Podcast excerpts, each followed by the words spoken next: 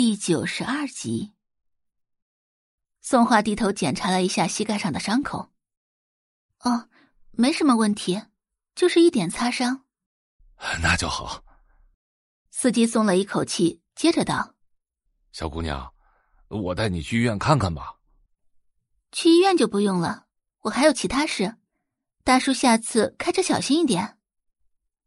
今天如果不是宋画避让的快，后果将是不堪设想。呃，好，好，好，谢谢你了，小姑娘。说完，司机立即小跑着回到车上。老板，呃，刚才被撞的那个小姑娘说没事，咱们可以走了。闻言，坐在车内的男人抬头往窗外看了一眼。刚好这个时候，宋画骑车过来。女孩骑着单车，如绸缎般的青丝随风飘扬，眉眼如画，很漂亮，也很眼熟。男人眉头轻挑，眼前很快便浮现起那天在药材市场看到的那一幕。宋家，周磊有些兴奋的来到宋宝仪的房间。哎呀，宝仪呀！啊，怎么了？正在看书的宋宝仪回过头来。哎呀，你知不知道下个月有个小提琴赛呀？知道啊。那你报名了没呀？哎呀，我对这个没兴趣啊。宋宝仪各种奖杯拿到手软，光是小提琴就拿了九个奖杯，他懒得再浪费时间去参加这种毫无水平的比赛。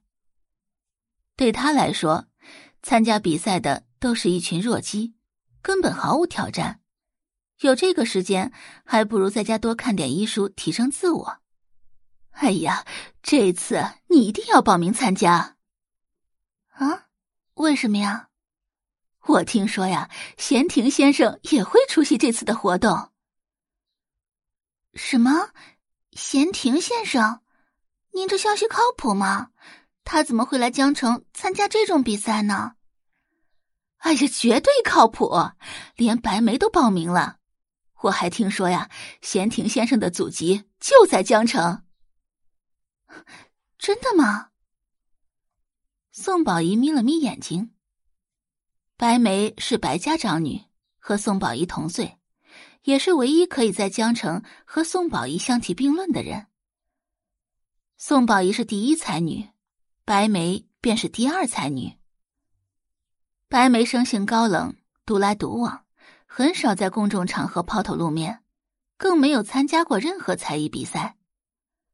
连白梅都报名了，那这件事肯定不是空穴来风。哎呀，不管这件事是不是空穴来风，你都一定要参加这次的比赛。万一闲庭先生真的出席活动了。那宋宝仪岂不是要错失一次机会吗？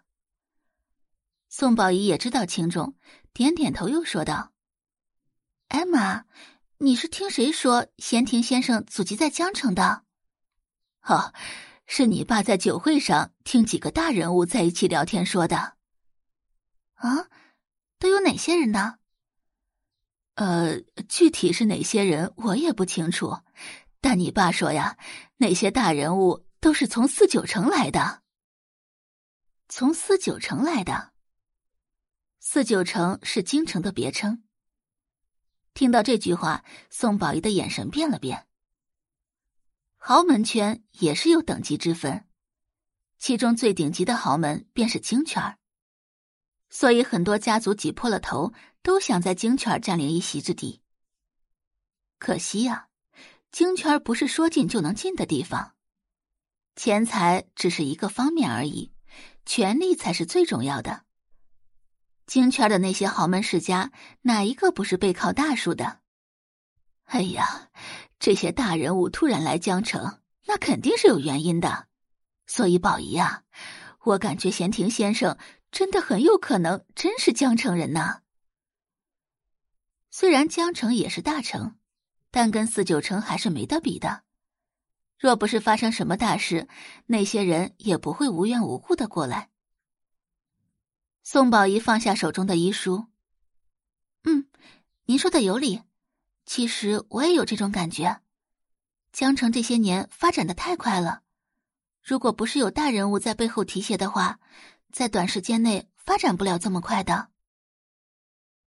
感谢您的收听，去运用商店下载 Patreon 运用城市，在首页搜索海量有声书，或点击下方链接听更多小说等内容。